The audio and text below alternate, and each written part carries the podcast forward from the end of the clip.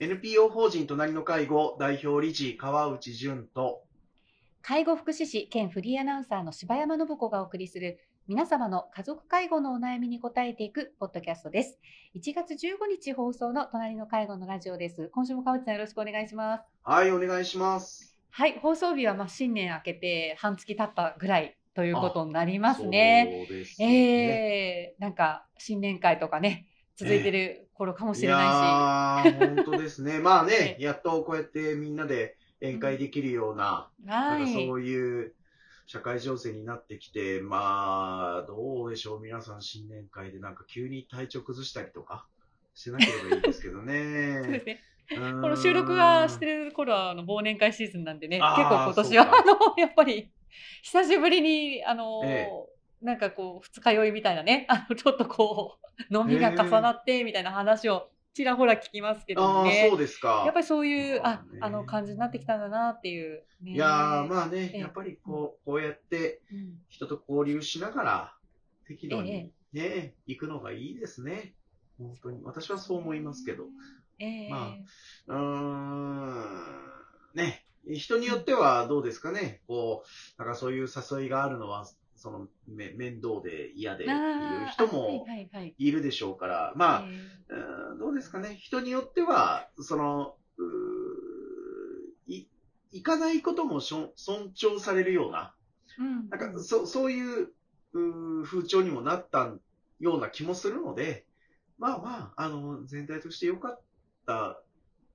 いい雰囲気になったんじゃないかなって、あー行きたい人が行くっていうんで、あいいんじゃないかなと思いますけどねそうですええこれではい一気にね、戻ったってわけでもなく、あの、はいやっぱりこう、はい両方ハイブリッドっていうんですかね、あの、あいいですねもっていう、はい、はい。はい。多様、多様な感じになってきたななっていうのは確かにあり、まいいですすよね。ね。いいですえね。えははい。ということで、ははいい、今週もよろしくお願いします。い。はい、お願いします。今回の記事、えー山陽新聞のウェブ記事からということで、はい、えーハンセン病の保障、低調な請求、延長も検討をという見出しで、あのまあ、ハンセン病について今回は取り上げていただきましたので、ちょっとこうはい記事を読ませていただきはい、ます。お願いします。国の誤った隔離政策によって差別に苦しむハンセン病元患者の家族に対する保証金の請求が期限まで1年を切りました。12月のこの記事になりますので、まあ11月17日時点の受付が8170件、認定は7931件で、国が推計する対象者の3分の1にとどまり、低調と言わざるを得ない。うん。えー請求期限は保証法のえー施行から5年となる、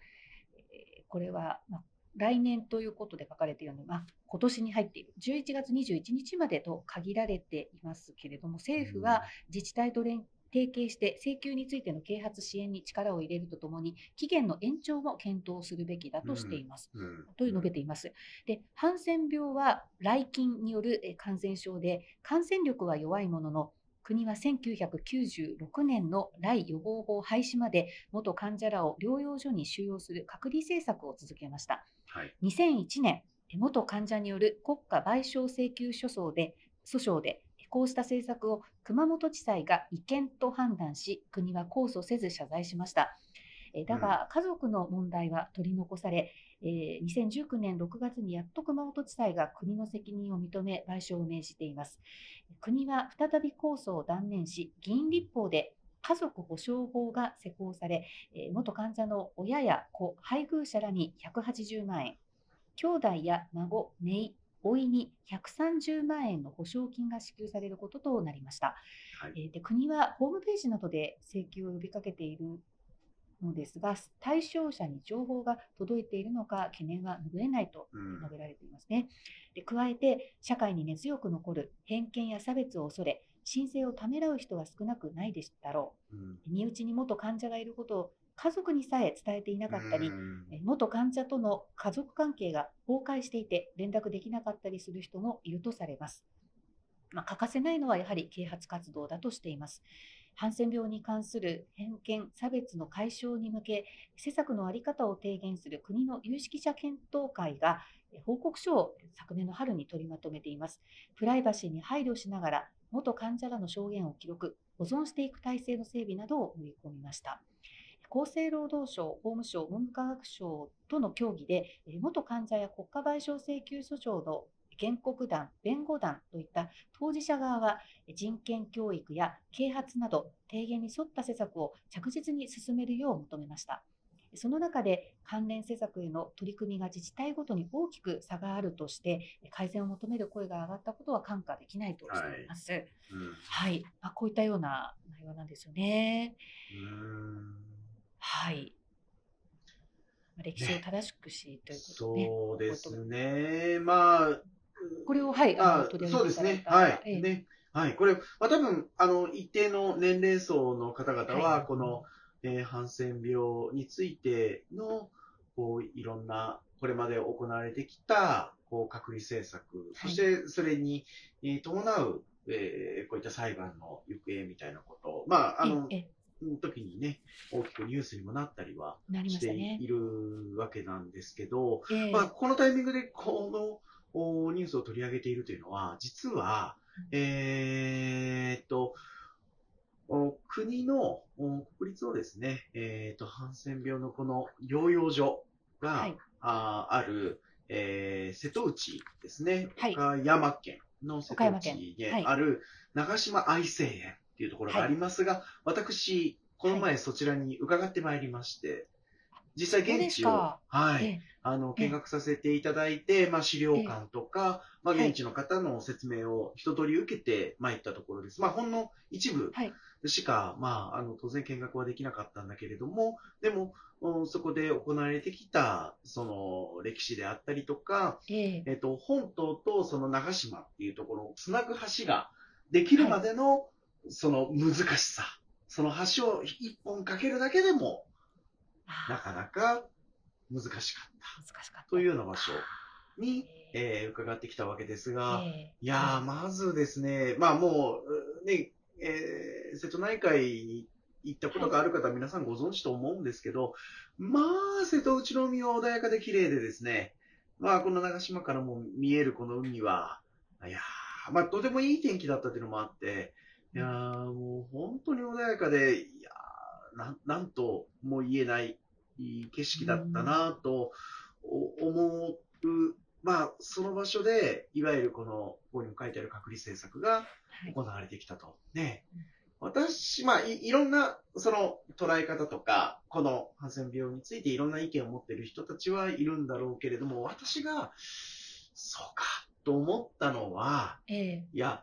これ、当時は、正しいこととして、施策が行われてきたんですよね。始まっこの施策が始まった時には、これが正しい治療である。で、しかもこの、えー長島愛生園の、その園長さん、施設長さんは、ずっと医者が今もそうですけど、何代も続けて医師がずっとやっている。はい。このお医者さんたちが正しいとされてきた。医学的にこれが、えー、ハンセン病の療養として正しいやり方だ。という、ええ名のもとにずっと行われてきているんだけれども、えーっと、結果、うーどういうことが行われてきたか、結局は迫害と差別の歴史になったんだけれども、うーん私は、まあ、それをお聞いたときに、私たちが今住んでるこの便利で、なんか、う何でも手に入る、うこの社会というのは、いろんなものをこう排除して出来上がった不自然なものであり、そこから排除されている人たちは、やっぱり今でもいるんじゃないかな、と思うわけです。そのコロナの時も、どうでしょうか？自粛、自粛警察みたいなものが、なんかこういろんなことをワッとするようなあの流れ、あの意識というのも、この我々のこの社会を、うーなんか、怪我すな、みたいなこととか、なんかそういう意識がね。そうですね。ね。はいありましたよね。私たちの中にまだ、えー差別と偏見はあるんじゃないだろうか。それは私一個人にもそうだと思います。でも、お正しいとされ、しかもあそこに一番最初に行ったこの、ハンセン病を持たれている患者さんは開拓患者という名のもと、自分たちは開拓者だと。だかこれが自分たちが行って、ここをこう盛り上げていくことが、えー、とまた、正しきこととして、えー行ってるわけですね。えー船で行くんですけどね。で、えーだからみんながこれが正しい、こう、こういうもんだって言うんだけど、でも、それがだんだん積み重ねていった結果、非常に狭い住宅を与えられたりとかして、で、えー基本的には子供を設けることも許されないような状況だったりとか、まあ、妊娠しても堕胎させられるみたいなことがあったりとか。はい、で、えーとねそう、そうなんですよ。で、そこにはもう自殺の名所とかもあって、多くの方がここから身を投げましたっていう崖とかあるわけですよ。で、こ、この、な、な、なんですかね、ここまでさせる意識が私たち自身の中にも今でもあるんじゃないかなというふうに、あそこで話を聞いて本当に強く感じたわけです。で、えここからちょっと飛躍してたら申し訳ないんだけれども、私は、なんか仕事と介護の両立にテレワークが有効である。そしてテレワークをしたいって従業者が言ってくる。で、それに対して、ああ、じゃあテレワーク利用したらいいよって与えていくことも、私は同じ流れじゃないですかとも思うわけで。そのテレワークをしたその先の人たちが、本当にどういう介護になってるのかまでを見ない限り、